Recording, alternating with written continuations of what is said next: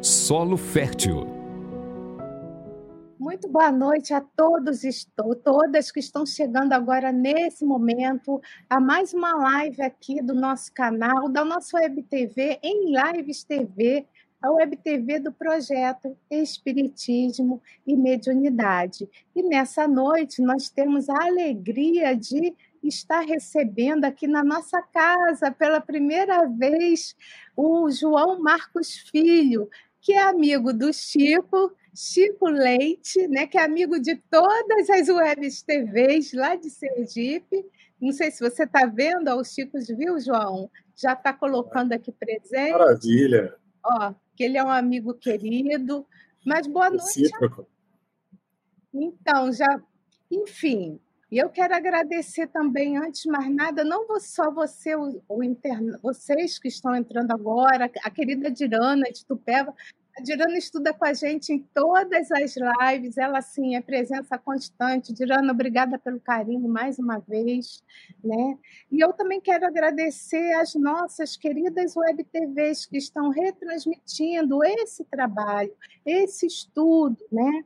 que, é o, que é um programa chamado Solo Fértil aqui da nossa web TV, que ele traz conteúdos diversos, variados. Então, é, nossa no... é nessa noite a gente tem o João Marcos, tá, que ele é do Espírito Santo, e ele vai falar do capítulo 136, Conflito, né, do livro Pão Nosso, de autoria espiritual de Emmanuel, psicografia de Chico Xavier. O João Marcos Oliveira Filho é médico, isso mesmo, gente. Outro médico aqui no canal, né? ele é clínico geral, ele é integrante do NEP, lá de Bartol Bartolomeu, e ele está vinculado à Casa Espírita Cristã Vila, de Vila Velha, no Espírito Santo. E também ele está vinculado ao NEP Alcione, que é um NEP pelo que eu estou vendo aqui, virtual. Boa noite, querido amigo. Desculpa ter feito você esperar. Mais uma vez, seja muito bem-vindo aí ao nosso, à nossa web TV. Boa noite, Regina. Boa noite, confrades e confreiras. Uma alegria imensa estar aqui como novato no programa Solo Fértil do canal Espiritismo e Mediunidade. Como a Regina bem falou, a convite do nosso queridíssimo Chico Leite, amigo querido, o trabalhador incansável e muito valoroso da doutrina. Regina, é um prazer imenso conhecer você. Eu espero que a gente possa fazer um trabalho muito legal hoje aqui no programa Solo Fértil. É, se você me permitir, né, é, eu queria compartilhar uma, uma tela. É possível? É claro que sim, João. Vamos lá. A partir desse momento, eu espero que todos estejam vendo, e como a Regina bem falou, a gente vai falar hoje, vamos tentar orbitar um pouquinho a, capítulo 136 do livro Pão Nosso, né, onde Emmanuel vai comentar o versículo 21 do capítulo 7 da carta de Paulo aos Romanos, onde Paulo diz o seguinte: Acho então esta lei em mim. Quando quero fazer o bem, o mal está comigo. Essa frase de Romanos, ela é mais do que nunca, acho que nos tempos atuais, mais do que nunca, uma frase de extremo valor reflexivo para todos nós. No momento atual em que nós estamos vivendo, daí tá as portas do planeta de regeneração, nada mais interessante, nada mais é, produtivo para nós, espíritos reencarnados no planeta de provas e expiações, que a gente consiga fazer essa reflexão.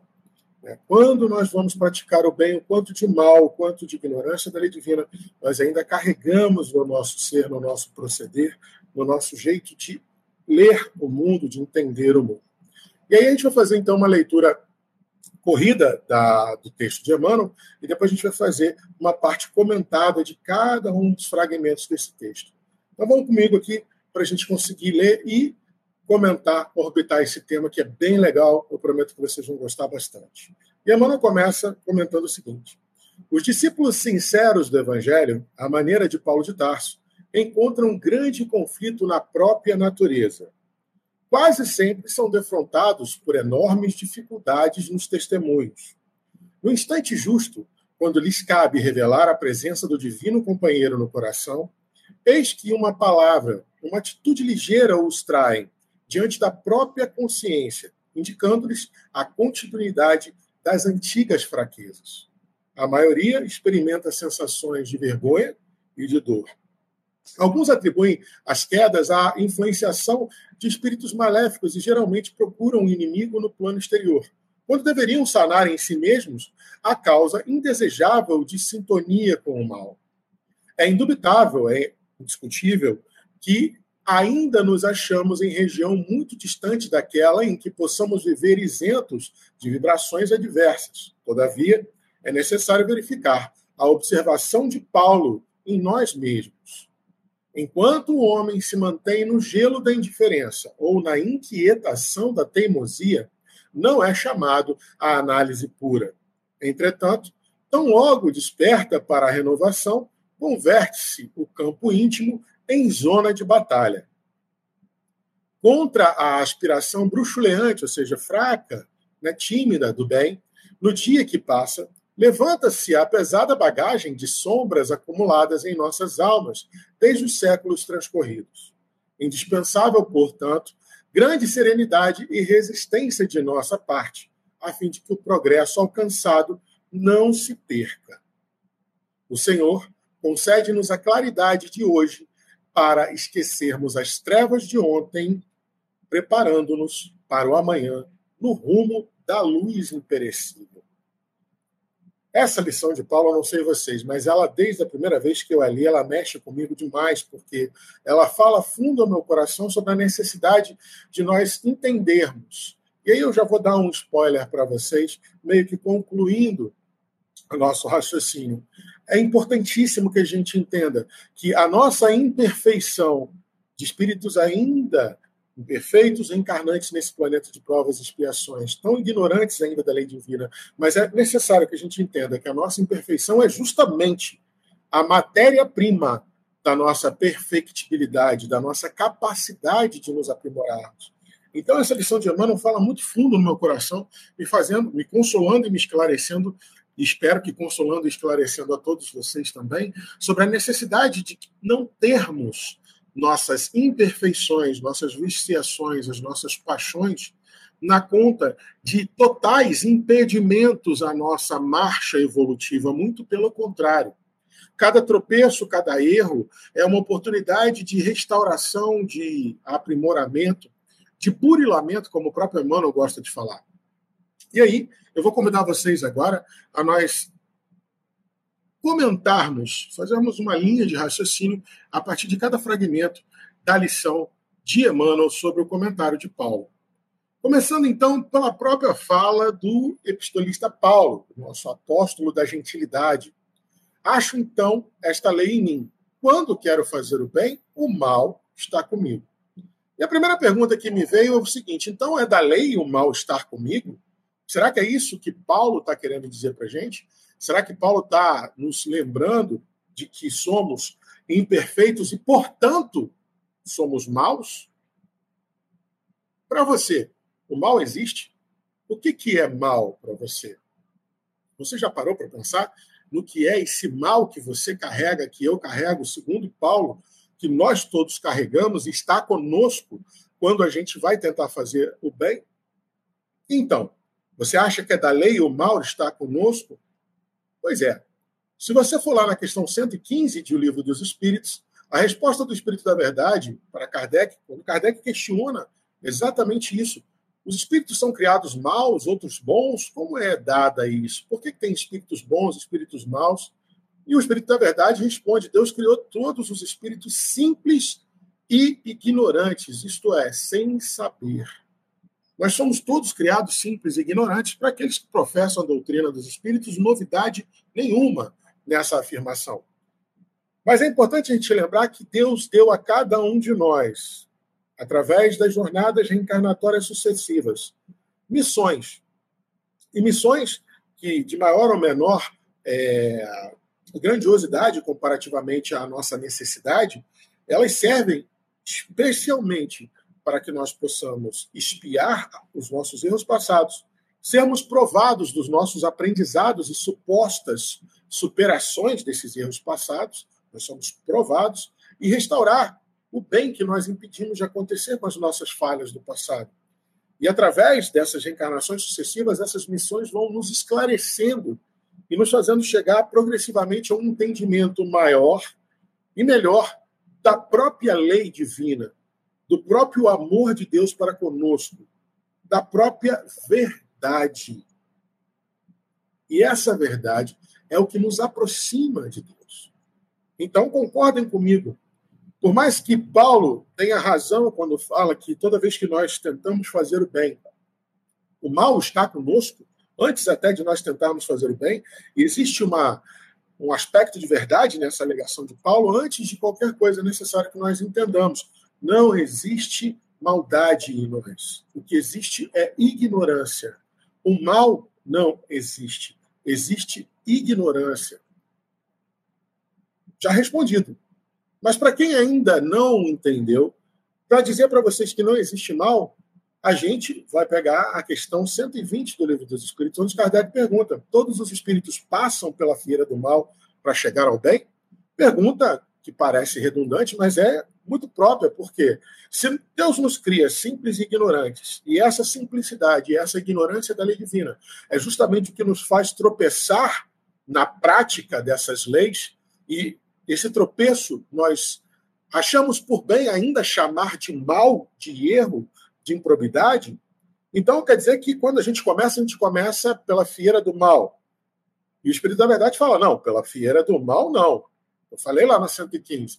É pela fieira da ignorância. Espero que eu tenha convencido vocês de que realmente não existe mal. O que existe é ignorância. Mas, João, o próprio Kardec fala de mal. Jesus falava de mal. Paulo fala de mal. Pedro fala de mal, sim.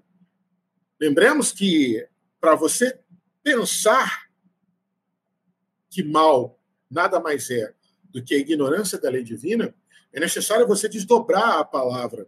E muitas vezes, se você falasse em termos mais óbvios, talvez a mensagem central não sobreviveria aos milênios. Contudo, não importa o que você queira chamar de mal ou ignorância, o que importa é você entender que essa maldade a qual nos referimos nada mais é do que a nossa inabilidade eu não vou dizer nem incompetência, a nossa inabilidade, falta de habilidade, em exercermos a lei divina na sua plenitude. Ou seja, se nós nos colocarmos como maus, ainda seremos maus por muitos e muitos e muitos e muitas reencarnações. Porque até nós conseguimos praticar a lei divina com o mínimo de plenitude, ainda nos falta bastante, ainda somos muito próximos da materialidade e, portanto, somos ainda extremamente ignorantes dessa dita lei divina. E lógico, se a gente entende que mal nada mais é do que a ignorância da lei divina, da lei natural, então o que é o bem? Está lá na 630, na resposta à questão 630 do Livro dos Espíritos. O bem é tudo que é conforme à lei de Deus. Ou seja, se você pratica a lei de Deus na conformidade e o que, que é a conformidade? É um nível de plenitude que traz um resultado efetivo, eficaz e eficiente. Um resultado próprio ao que a lei se destina. Ou seja, o bem é quando nós conseguimos praticar a lei de Deus com o máximo de competência para o nosso nível de esclarecimento e de evolução espiritual. Acabei de dizer, muito rudimentar ainda, mas mesmo sendo rudimentar, dentro da divina e infinita misericórdia de Deus, já conseguimos praticar, dadas as devidas limitações, essa lei de amor, justiça e caridade, que é a lei máxima de Deus, na sua conformidade minimamente adequada para o nosso nível evolutivo. E ele ainda dá, nos lembra que mal é tudo que dela se afasta. Assim, fazer o bem é conformar-se à lei de Deus. E fazer o mal é infringir. E aqui fica muito claro, espero que para vocês também, que o mal não é só ignorância. É aquela ignorância que nos faz infringir, que nos faz errar, que nos faz errar o alvo. Não sei se vocês sabem, mas a palavra pecado, na raiz dela, aramaica, ela quer dizer errar o alvo, simplesmente errar o alvo. Então, o mal, que, segundo a liturgia católica é a origem do pecado, ou seja, a ignorância da lei divina, que é a origem do pecado, a gente também pode traduzir como a ignorância da lei divina é a infração que nos faz errar o alvo, que nos faz desviar da meta. E qual é a meta? A doutrina dos espíritos nos ensina é que nós possamos evoluir em esclarecimento e prática competente dessa lei rumo ao entendimento dessa verdade, que é o amor infinito, o amor incondicional que Deus tem para com cada um de nós. E óbvio, atingindo o entendimento desse amor, a felicidade plena de espíritos puros, OK? Mas continuando o nosso raciocínio, é sempre bom lembrar que esta lei que nós tanto falamos está escrita na nossa consciência. Olha que misericórdia imensa de Deus. A gente já vem de fábrica com o nosso software da lei divina todo baixado no, HD da nossa mente. Ou seja, a gente já vem de fábrica com esse app, lei divina. Só abrir, examinar e aprender lá a usar. Porque como a própria questão 621A do Livro dos Espíritos fala, né, quando Kardec pergunta, tudo bem, se a lei de Deus está na nossa consciência, então por que, que a gente precisa né, de que ela seja revelada de novo para a gente? Né, conforme Jesus fez, conforme vocês mesmos, espíritos do Senhor, estão fazendo. E ele responde: a gente esqueceu e a desprezou. Não fazemos isso. Quantas vezes a gente esquece daquilo que nós sabemos, já entendemos sobre a lei divina? Quantas vezes a gente parece esquecer aquilo que nós já aprendemos sobre a lei divina? E às vezes, quantas vezes a gente também não despreza aqueles sacrifícios que nós já sabemos ser da lei e fingimos assim: ah, não, não hoje não, hoje não dá para mim fazer isso. Hoje não dá para ser tão indulgente. Hoje não dá para ser tão tolerante. Estamos presos à lei de Deus. A gente já sabe da importância disso. Então é por isso que Deus quer que de tempos em tempos essa lei seja lembrada.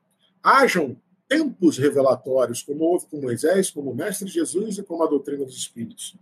Que de tempos em tempos venham nos ensinar novamente aquilo, nos recordar daquilo que nós já sabemos. Por isso Jesus falou: Eu não vim destruir a lei, vim dar-lhe cumprimento, vim fazer com que vocês se lembrem do jeito correto de praticar a lei do meu Pai. Mas, apesar da lei de Deus estar na nossa consciência, né, a gente pode traduzir, então, essa. Concordem comigo que a gente possa traduzir, então, a frase de Paulo: acho, então, esta lei em mim. Quando quero fazer o bem, o mal está comigo. Concordem comigo que a gente pode, depois de tudo que foi dito até agora, a gente pode retraduzir essa frase da seguinte forma: apesar da lei de Deus estar na minha consciência, apesar da lei de Deus estar na nossa consciência, quando eu quero praticar a lei de Deus, Primeiro, eu preciso lidar com a parte de ignorância que ainda, se que ainda me afasta de praticar essa lei em conformidade e que ainda me faz infringi-la. Toda vez que eu tenho uma intenção, uma vontade legítima de praticar o bem, é necessário que eu supere toda a ignorância da lei divina que se antepõe como obstáculo à minha prática consciência, consciente, perdão, desse bem. Imperfeito que somos ainda, é óbvio que as nossas viciações e a nossa parte de ignorância sempre esteja presente conosco. E fazer o bem, já que somos simples e ignorantes, ainda é algo que nos movimenta para além do senso comum. Num planeta de provas e expiações, espíritos imperfeitos de terceira ordem que nós somos, é óbvio que nós estamos permeados em maior quantidade e mais tempo na ignorância da lei divina. Leia-se no mal, na maldade. Então, fazer o bem é superar esse status quo, é superar essa zona de conforto, é superar esse ponto estacionado, é nos movimentarmos.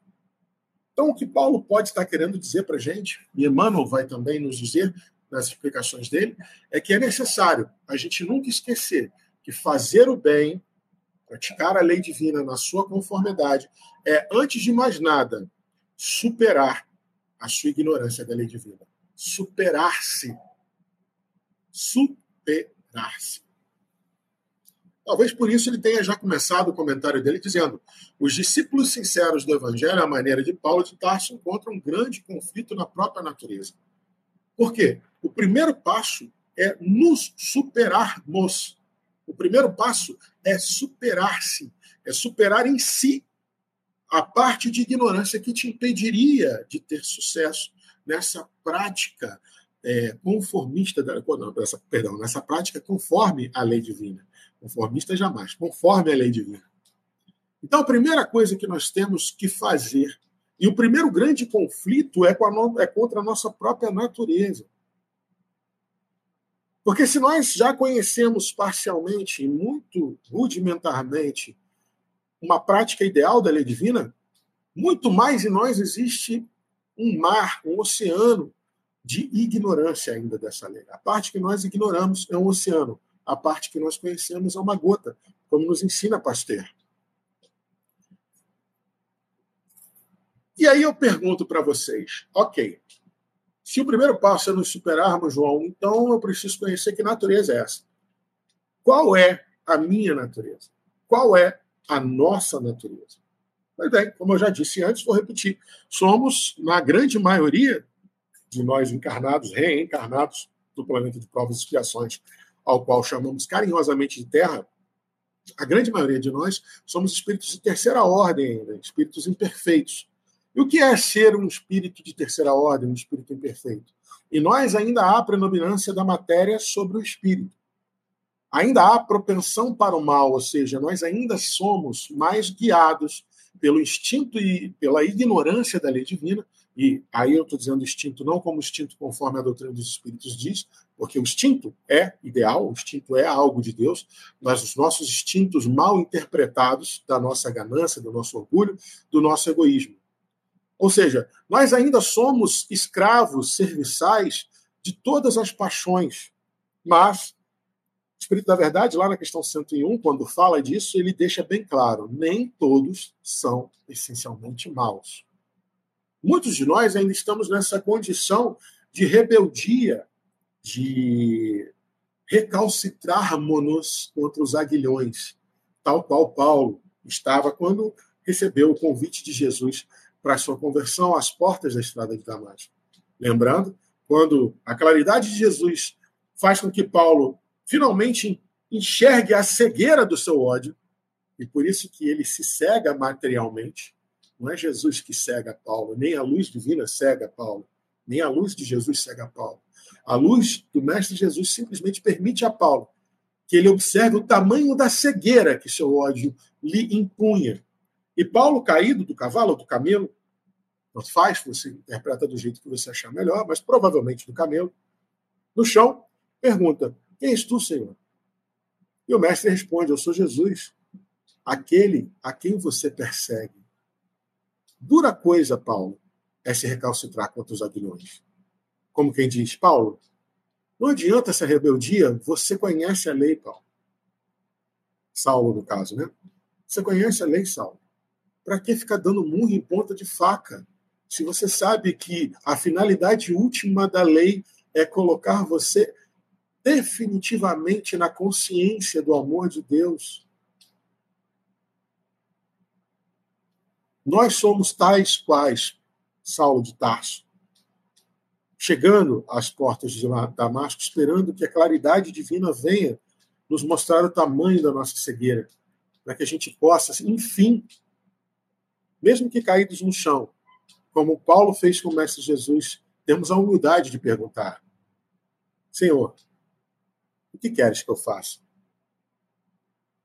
Não somos todos maus, não somos todos tão ignorantes na nossa condição e na nossa natureza de espíritos imperfeitos de terceira ordem, mas temos um material riquíssimo de transgressões da lei divina, tal qual a ignorância, o orgulho, o egoísmo, a indiferença e todas as nossas paixões para que nos servir, para nos servirem de matéria-prima para nossa o nosso aprimoramento. Por isso que Emmanuel disse para a gente na lição, quase sempre nós somos defrontados por enormes dificuldades nos nossos testemunhos.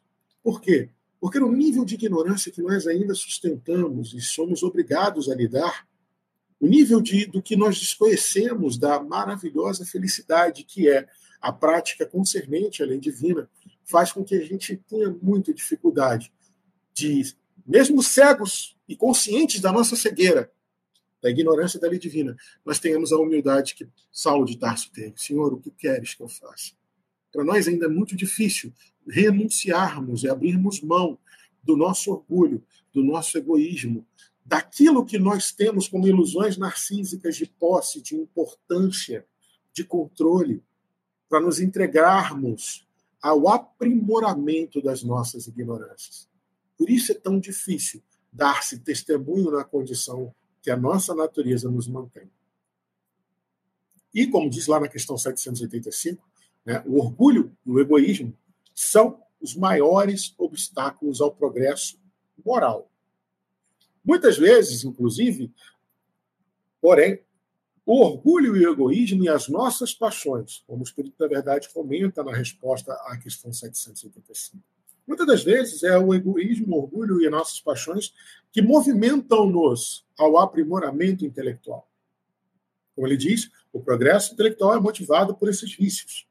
E, através dessa motivação na nosso, no nosso trajeto de aprimoramento intelectual, nós somos levados pela misericórdia divina, muitas vezes, a esclarecer nossos espíritos. Há vários esclarecimentos, inclusive morais. E é assim que o progresso intelectual engendra o progresso moral, e é assim, como diz o Espírito de Verdade, que do próprio mal pode nascer o bem.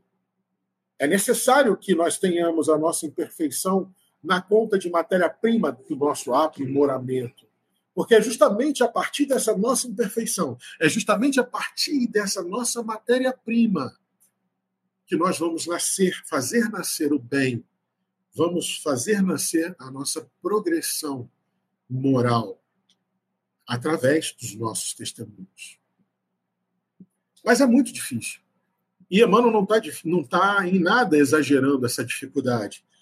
Até porque, se a gente lembrar das palavras do mestre lá em Mateus 18, 7, ele mesmo nos alerta e nos lembra: ai do mundo por causa dos escândalos, pois há necessidade de virem os escândalos. Ai do mundo por causa dos escândalos, porque os escândalos são necessários. E lembrando que escândalo vem da palavra grega escândalon.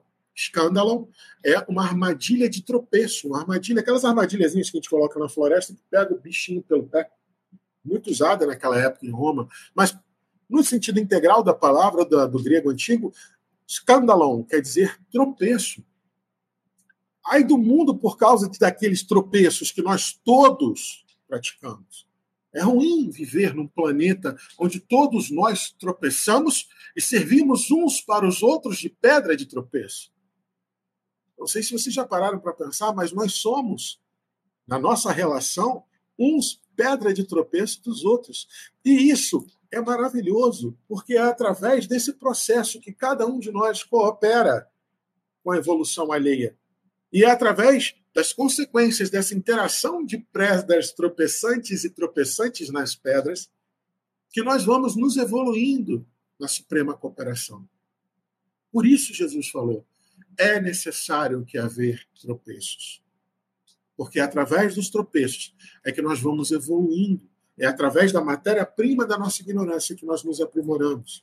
E por isso que Emmanuel diz lá, no instante justo, quando nos cabe revelar a presença do divino companheiro no coração, eis que uma palavra, uma atitude ligeira atrai a gente, um detalhezinho do que nós fazemos, na melhor das intenções da nossa caridade, da nossa benevolência, da nossa indulgência, do nosso perdão na intenção mais legítima e pura da nossa vontade de fazer o bem, sempre vai haver um pequeno tropeço. Porque não somos perfeitos ainda. Estamos muito longe disso.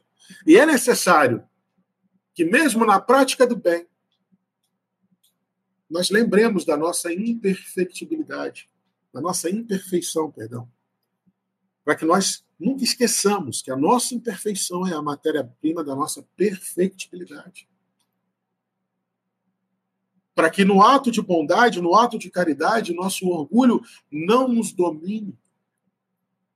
Nossa vaidade não nos enalteça. Esse pequeno tropeço, a pequena falha que existe na mais pura caridade que você pode praticar com a intenção mais legítima, esse pequeno traço das suas imperfeições é aquele óbulozinho de humildade te lembrando, calma, ainda falta muito. Parabéns. Você já se superou. Mas não se orgulhe demais. Mantenha o foco. A jornada ainda é muito longa. Por isso que Jesus fala: ai daquele por quem vem o escândalo. Ai daquele que faz tropeçar. Ou seja, ai de todos nós. Se todos nós somos pedras de tropeços uns dos outros, ai de todos nós.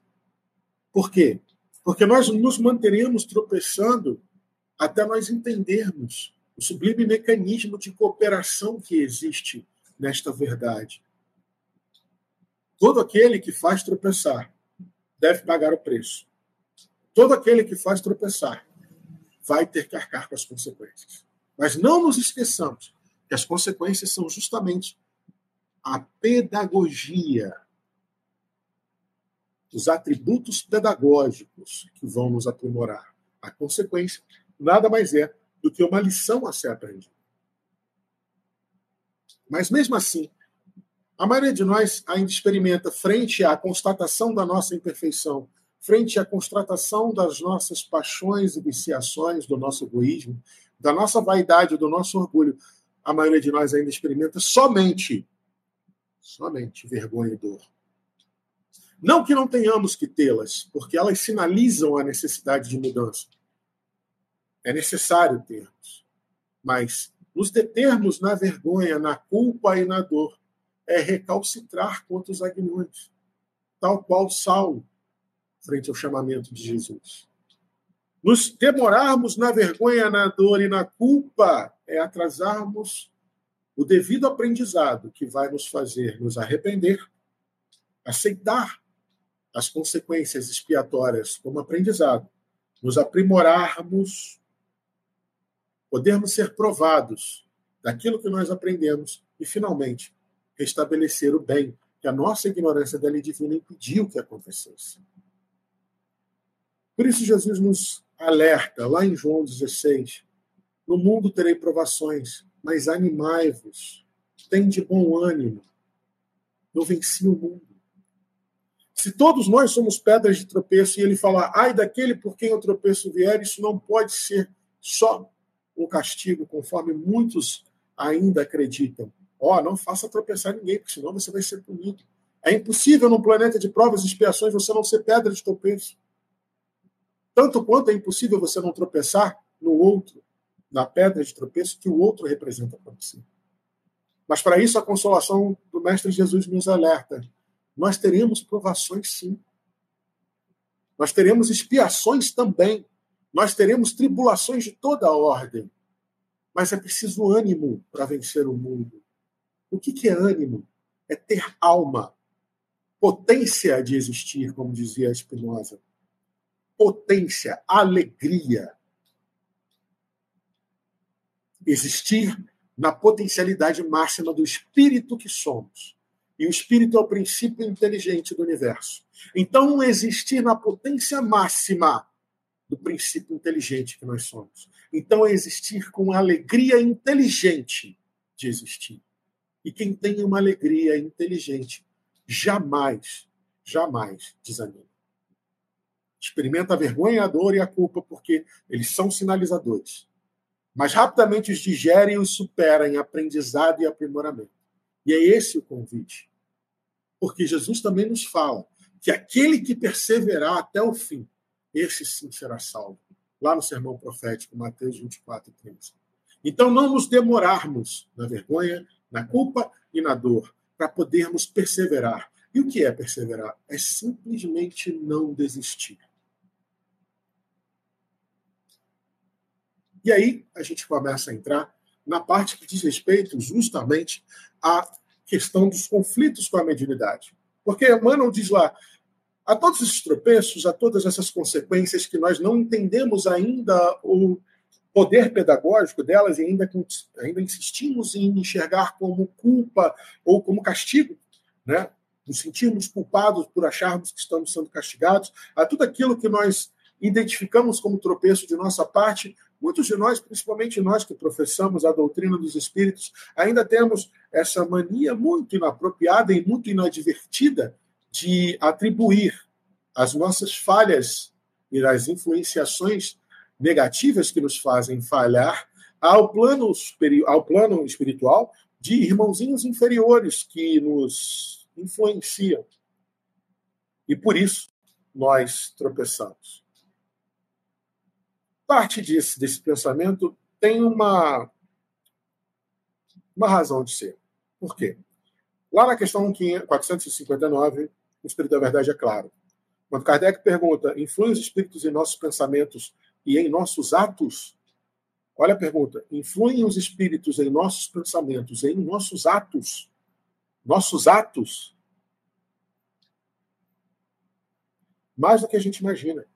Com bastante frequência, com bastante frequência, eles nos dirigem, nos influenciam a ponto de influenciar as nossas decisões.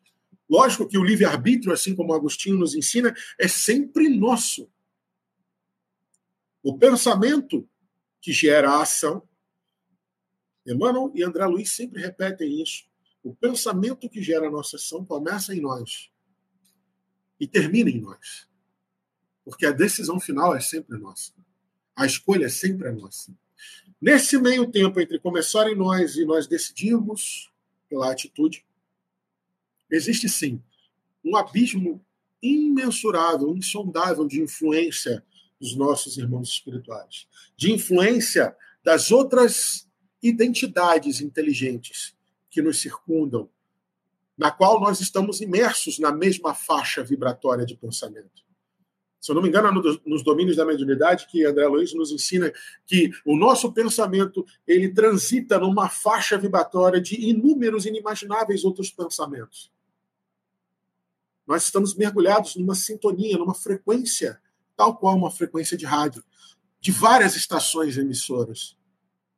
Então, como Emmanuel mesmo fala, a gente precisa sanar em nós o motivo dessa indesejável sintonia com o mal. Nós, além de não podermos admitir que os espíritos nos influenciam a ponto de mudar o nosso livre-arbítrio de escolha, isso não existe.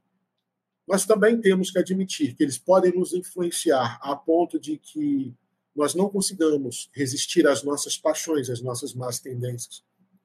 E ficamos, sim, extremamente vulneráveis ao tropeço. E lá, entre as questões 460 e 469 do Livro dos Espíritos, que falam justamente sobre a influência dos espíritos em nossos pensamentos e nossos atos, a gente aprende que os nossos pensamentos estão sempre misturados com os demais espíritos, como André Luiz nos fala. Mas é muito difícil distingui-los. A gente quase nunca sabe qual pensamento é meu e qual é o pensamento de uma outra identidade inteligente do mundo extracorpóreo me influenciando. Mas o Espírito da Verdade fala que cabe a gente discernir qual é o nosso, qual não é o nosso, mas principalmente mais importante do que isso, porque nem sempre a gente consegue discernir, mas mais importante é discernir qual pensamento é realmente bom, ou seja, qual pensamento é realmente conforme a lei divina e qual pensamento é mau, ou seja, qual pensamento é, é transgressor da lei divina.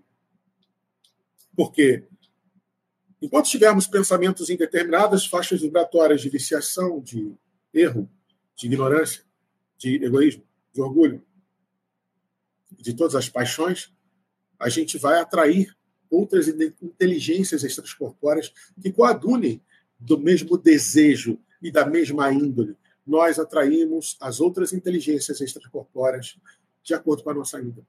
Então, se estamos tropeçando, é porque estamos dando pasto, pasto, chance de sermos invadidos por pensamentos ignorantes e transgressores da lei divina.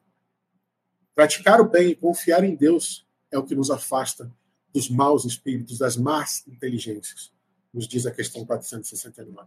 Então é necessário que nós doutrinemos os nossos pensamentos para serem sempre conforme a lei divina, para que eles possam nos guiar para atos que sejam cada vez mais conformes à lei divina.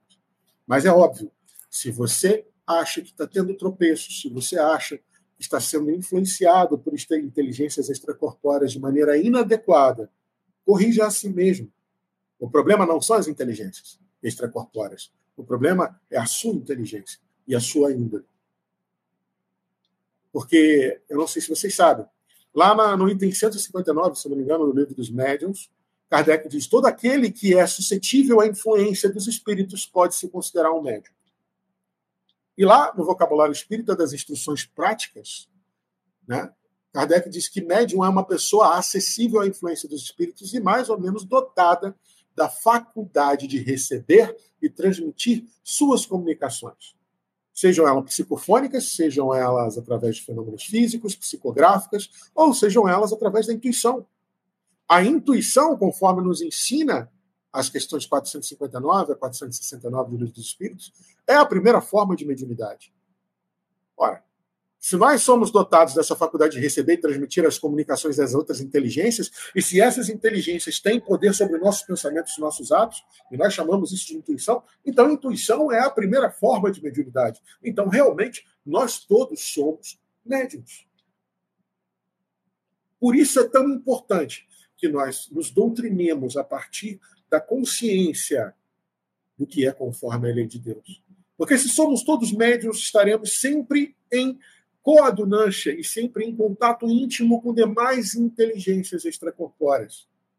Sempre, sempre estaremos rodeados e, em total intercâmbio com as demais inteligências que nos rodeiam extracorpóreas. Então, nada mais justo que a nossa mente galgue faixas vibratórias em que nós possamos coexistir e, coagir, e, e cooperar e coabitar, vamos dizer assim, com inteligências mais evoluídas dentro da concernência e dentro do, do, da apreensão e, e compreensão da lei divina. Eu não sei vocês, mas nesse momento eu comecei a me perguntar, tá, mas então, se é tão grave assim, se a gente realmente é médium o tempo todo e todos nós somos mais ou menos médios e nenhum de nós, ao contrário do que até alguns colegas e confrades espíritas acreditam, alguns de nós não pode escapar da mediunidade. Pode escapar do nível de ostensividade dela. E mesmo assim não escaparia do seu compromisso, porque mediunidade, como nos disse certa vez um benfeitor espiritual, não é dádiva, Mediunidade é dívida. Então, quanto mais ostensiva a sua mediunidade, maior a sua dívida frente aos desígnios de Deus. Então, você já parou para pensar por que, que a mediunidade existe? E eu achei uma das respostas mais interessantes lá no capítulo do Evangelho segundo o Espiritismo, capítulo 6, o Cristo Consolador, lá nas Instruções dos Espíritos, no item 5, né, o advento do Espírito da Verdade, frase do próprio Espírito de Verdade, quando ele fala: meu pai não quer aniquilar a raça humana. Ou seja, meu pai não quer que a gente se dizime pela nossa ignorância. Ele quer sim, nosso pai, segundo o Espírito de verdade, que nos ajudemos uns aos outros, mortos e vivos, nos socorremos mutuamente. Depois de ler isso, me pareceu até uma coisa óbvia. É óbvio que a mediunidade é necessária, porque se existem duas dimensões de uma mesma realidade, o mundo verdadeiro é o mundo espiritual, mas nós, de tempos em tempos, tempos temos que passar para essa dimensão corpórea para que nosso espírito seja burilado e aprimorado. Nada mais justo de que ambas as dimensões possam se comunicar, porque se a cooperação espontânea é a, o sublime ingrediente da ordem, como nos ensina Emmanuel, emanam no pensamento vida, se a cooperação é o que mantém toda essa cadeia funcionando, é óbvio que a mediunidade, enquanto termos de cooperação, tenha que existir. E todos nós devemos, sim, ter consciência dessa faculdade e usá-la, sim, o tempo inteiro, para que nós possamos nos socorrer, nós reencarnados, e os nossos irmãos desencarnados, para que nós possamos sim, nessa ciranda infinita das reencarnações, hoje nós aqui, eles lá, mas que essa cooperação, através dessa sintonia das inteligências interdimensionais, possa se manter, para que nós possamos nos socorrer mutuamente. E como diz a questão 627 do Livro dos Espíritos, a incumbência do mundo espiritual, a incumbência dos nossos irmãos desencarnados, é preparar o reino do bem que Jesus anunciou. Daí a necessidade deles estarem entre nós, nos instruindo, nos intuindo, nos amparando, nos inclinando aos bons pensamentos e à prática do bem. Porque faz parte da missão deles que a ninguém seja possível interpretar a lei de Deus ao sabor das paixões próprias. Nem é dado a ninguém falsear o sentido de uma lei de amor, justiça e caridade. Quando nós lemos essa resposta do livro dos Espíritos, nós pensamos imediatamente na hipocrisia religiosa de todos os tempos, mas principalmente a hipocrisia religiosa que existia à época de Kardec. Mas vocês já pararam para pensar que esse recado também é para nós? Esse recado também é para nós. O mundo espiritual está em constante contato conosco para que nenhum de nós possa usar a nossa ignorância, as nossas paixões, para falsear uma vírgula sequer de qualquer que seja a interpretação justa e legítima da lei de amor, justiça e caridade. Esse recado é para nós. O mundo espiritual coexiste e intercambeia conosco para que nós não tropecemos tanto quanto nós tropeçaríamos sem o auxílio deles. Por isso que Emmanuel diz que é indubitável, não tem dúvida, que nós ainda nos achamos em região muito distante daquela em que possamos viver isentos de vibrações adversas mas a gente precisa sim lembrar do que Paulo nos falou. E precisa lembrar de que os espíritos do Senhor, que são as virtudes dos céus, vêm como estrelas cadentes abrir os nossos olhos, confundir os orgulhosos e justificar os justos, os limpos de coração. Por mais que nós ainda vivamos em áreas sombrias do conhecimento da lei divina, esse sublime intercâmbio nos faz caminhar de mãos dadas rumo ao aperfeiçoamento, rumo à perfeição, rumo ao amor de Deus. E nós devemos então pensar no que Paulo disse. Acha então esta lei em mim. Quando quero fazer o bem, o mal está comigo e sempre vai estar conosco enquanto nós formos imperfeitos. Mas nós devemos lembrar, assim como nós lá no início interpretamos, Apesar da lei de Deus estar na nossa consciência integralmente, nós a esquecemos e a rejeitamos. Então, de tempos em tempos, e quase todo o tempo agora que nós pensamos tudo isso juntos, o mundo espiritual está e vem ao nosso socorro para nos lembrar, não nos deixar falsear e nem traduzir essa lei ao sabor das nossas paixões, do nosso egoísmo, do nosso orgulho. Vem nos lembrar que para praticar o bem em consonância com a lei divina, é necessário que nós, primeiro, ultrapassemos toda e qualquer fronteira, todo e qualquer obstáculo da nossa ignorância que ainda nos faz tropeçar. Mas aí você deve estar se perguntando: como lidar com essa ignorância, João? Pois bem, primeira coisa que a gente precisa ter em mente: nós somos imperfeitos e o maior sinal de imperfeição nossa, de inferioridade, é o apego às coisas materiais. Então, primeiro passo, desapego. E a questão 913 diz que para nos desapegarmos, a gente precisa desfazer primeiro do egoísmo. Porque no egoísmo reside, aliás, a raiz, o egoísmo, está em todas as nossas viciações e paixões. E como que a gente destrói o egoísmo em si? Na 919, Agostinho nos lembra autoconhecimento. Mas na 914, ele fala, à medida que nós fomos destruindo e nos instruindo, perdão, das coisas espirituais, a gente automaticamente, esclarecido das coisas espirituais, vamos e vamos diminuindo a importância que nós damos às coisas materiais, até o ponto de que todo na nossa sociedade respeite isso e a gente consiga, através da educação, superar toda e qualquer forma de egoísmo. E isso para que a gente faça cumprir o que o próprio Espírito da Verdade nos fala. Amai-vos, nos amemos, esse é o primeiro ensinamento, mas não podemos esquecer que nos instruirmos o tempo inteiro do cristianismo e aonde estão todas as verdades, nos instruirmos do cristianismo é o que vai fazer com que a gente vença o egoísmo. É o que vai fazer com que a gente consiga nos libertar das forças da materialidade, das forças do apego ao que é material. Ou como nessa mensagem do nosso querido Bezerra de Menezes, está lá no Espírito da Verdade, logo no capítulo 1, Problemas do Mundo, Bezerra diz o seguinte: para extinguir a chaga da ignorância que acalenta a miséria, para dissipar a sombra da cobiça que gera a ilusão, para exterminar o monstro do egoísmo que promove a guerra, para anular o verme do desespero que promove a loucura e para remover o charco do crime que carrega o infortúnio. O único remédio eficiente é o evangelho de Jesus no coração humano. E só isso vai fazer com que a gente saia desse gelo da indiferença, dessa nossa inquietação da teimosia, do recalcitrar-se contra os aguilhões. Só isso vai nos chamar a essa análise pura, que vai nos inserir no campo da batalha íntima do aprimoramento. Porque Jesus nos disse, desde quando no templo os judeus começaram a crer nele, se vocês permanecerem na minha palavra, vocês vão ser meus discípulos, e aí vocês vão conhecer aquela verdade que vai libertar cada um de vocês.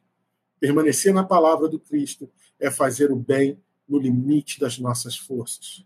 Porque, como diz a doutrina dos Espíritos, nós vamos ser cobrados por todo o mal, toda ignorância, todo desdobramento negativo, toda infração que for desdobramento de nós não termos sido coniventes com a nossa ignorância, de nós não termos praticado bem no limite das nossas forças.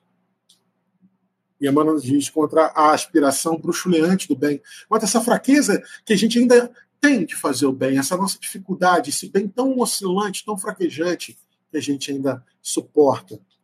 Né? A gente precisa superar com serenidade e com resistência toda a nossa carga transreencarnatória das nossas dívidas e daquelas ignorâncias e viciações que nós vimos há eras, há reencarnações sucessivas tentando burilar. É necessário que a gente lide com leveza, mas com muita resistência.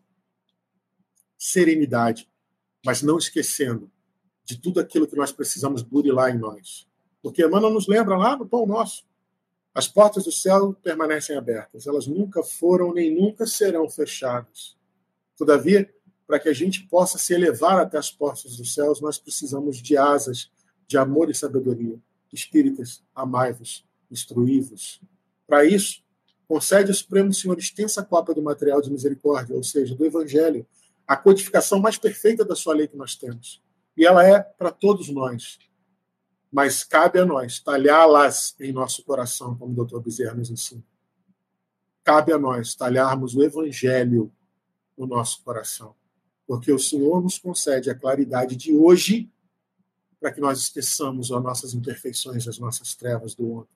A oportunidade de fazer o bem hoje é que vai apagar as nossas lembranças, as nossas imperfeições e vai nos preparar para essa manhã de luz imperecível do Evangelho construído no coração de cada um de nós. Gratidão imensa pela atenção de vocês.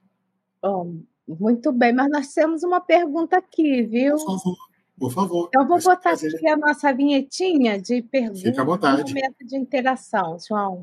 Tá joia. Momento de interação. Perguntas e respostas.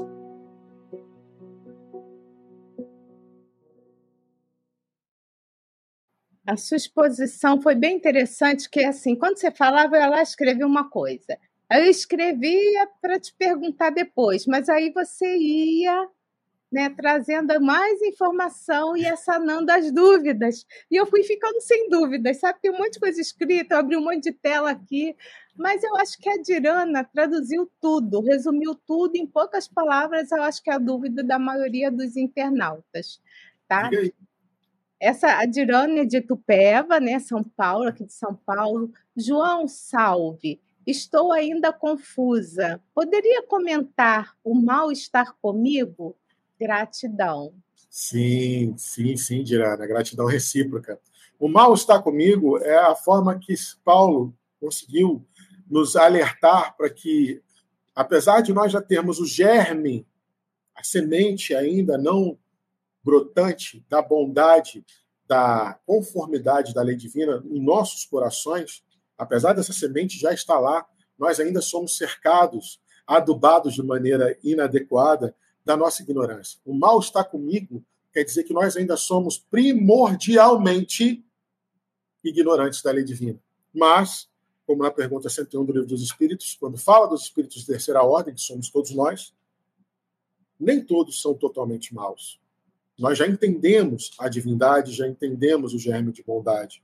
Mas o mal está comigo é que nós ainda carregamos, na nossa maioria e em maior parte do nosso ser, apesar da lei de Deus estar na nossa consciência, nós ainda somos permeados primordialmente, principalmente pela nossa ignorância. A nossa ignorância, a nossa viciação, o nosso egoísmo, o nosso orgulho ainda nos domina. Nós ainda somos dominados, somos escravos e reféns de toda essa ignorância da lei divina, de tudo que é mal.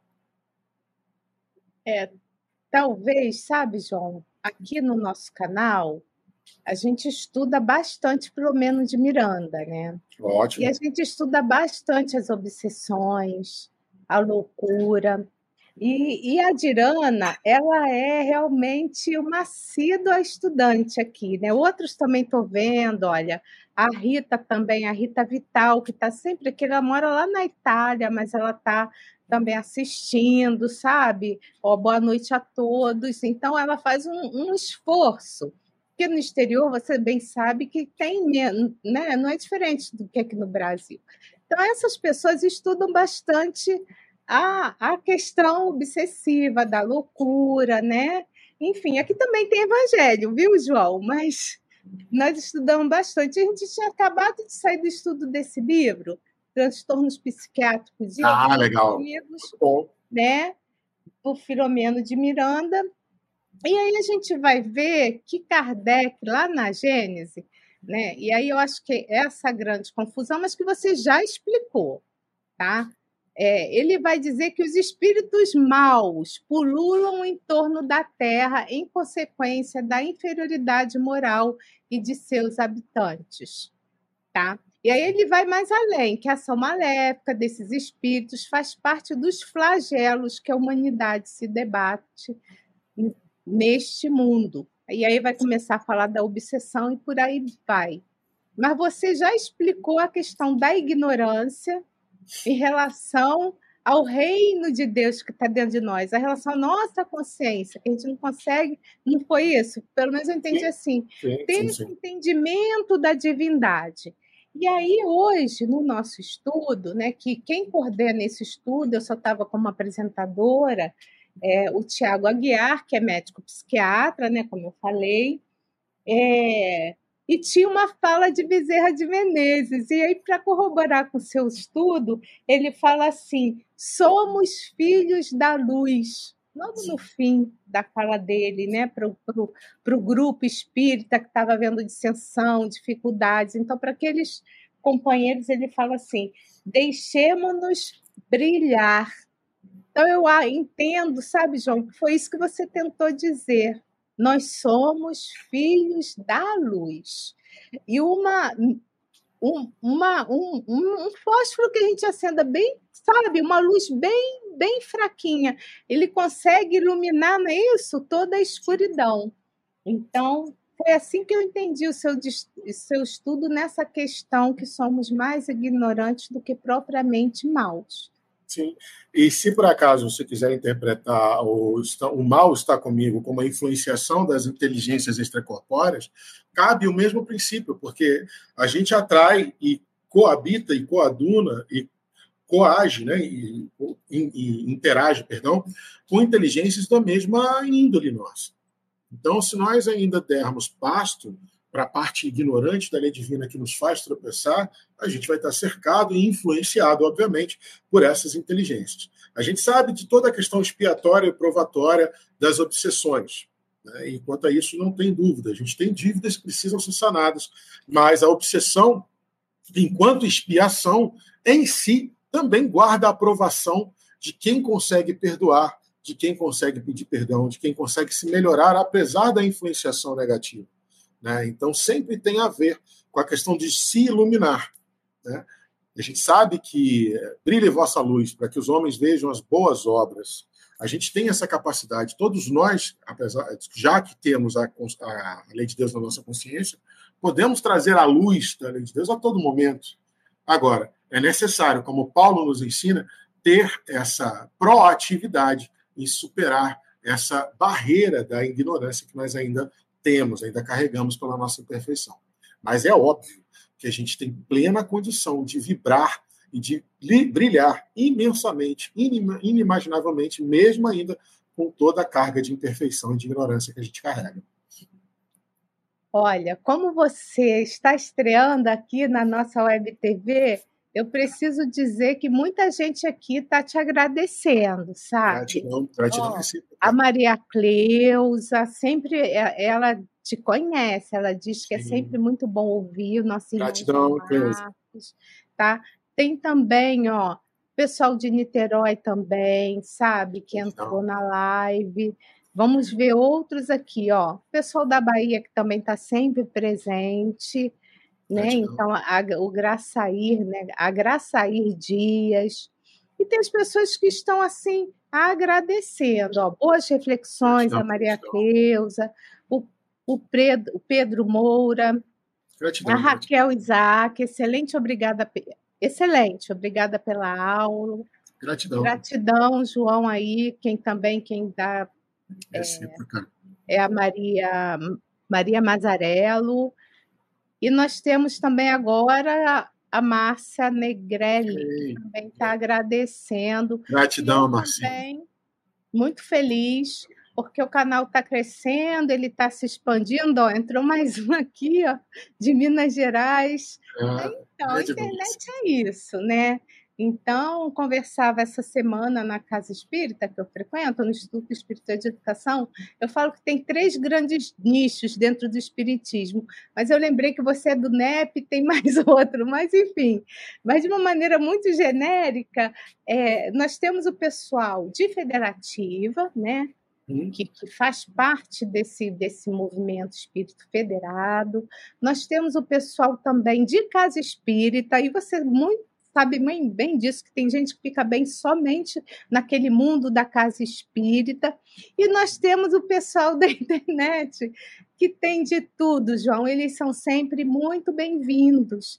E por Sim. conta disso, como o nosso nicho aqui é o estudo na internet, né, para para a gente alcançar mais pessoas, espíritas ou não, mas nós somos um canal espírita, estudamos espiritismo, né? Sim. Então, nós começamos a abrir o leque né, de, de possibilidades. Então, como nós estudávamos mais as obras é, é, é, básicas, né, as, o Pentateuco e as obras do Filomeno de Miranda, que o, esse Filomeno de Miranda ele é o nosso coordenador desse projeto e dito por Divaldo Franco. Então, ele coordena esse projeto. Né? Mas a gente agora está abrindo também para o Evangelho. Tem a Michele que faz o Evangelho no lar, tem a Eusa que faz estudando o Evangelho.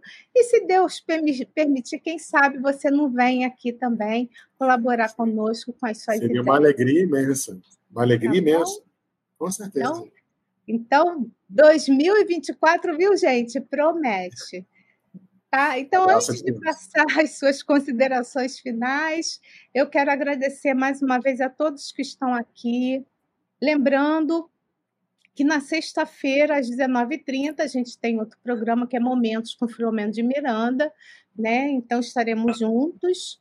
É, também quero lembrar você que se você chegou até aqui, né, não nos conhecia, está conhecendo agora e gostou do que ouviu, então, por favor, inscreva-se no nosso canal, em Lives TV, Espiritismo e Mediunidade, né? dê o seu joinha, porque quando você faz isso, o motor do YouTube, ele entende que tem mais pessoas gostando e ele vai espalhar né, esse material para mais pessoas. E o mundo está precisando de bastante. É, que as pessoas sejam mais esclarecidas, né? Então, está precisando de bastante entendimento da lei de causa e efeito, mas principalmente da lei de amor. Então, estão feitos convites e passo a você, João, para as palavras finais, tá? Regina e demais confrades, canal Espiritismo e Mediunidade, gratidão imensa. Né? A palavra é gratidão, uma alegria muito grande estar aqui com vocês. Adorei essa experiência. Espero repeti-la em breve mais vezes. Né? E gratidão a todos que nos ouviram, a todos que nos vão ouvir. Né? E é sempre uma caridade muito grande vocês permitirem que a gente tenha serviço no Evangelho. Então, minha gratidão é imensa a todos. Um beijo, gente. Beijo, fiquem com Deus. Tchau, tchau. Estude conosco. Faça parte da família Espiritismo e Mediunidade. Em Lives TV.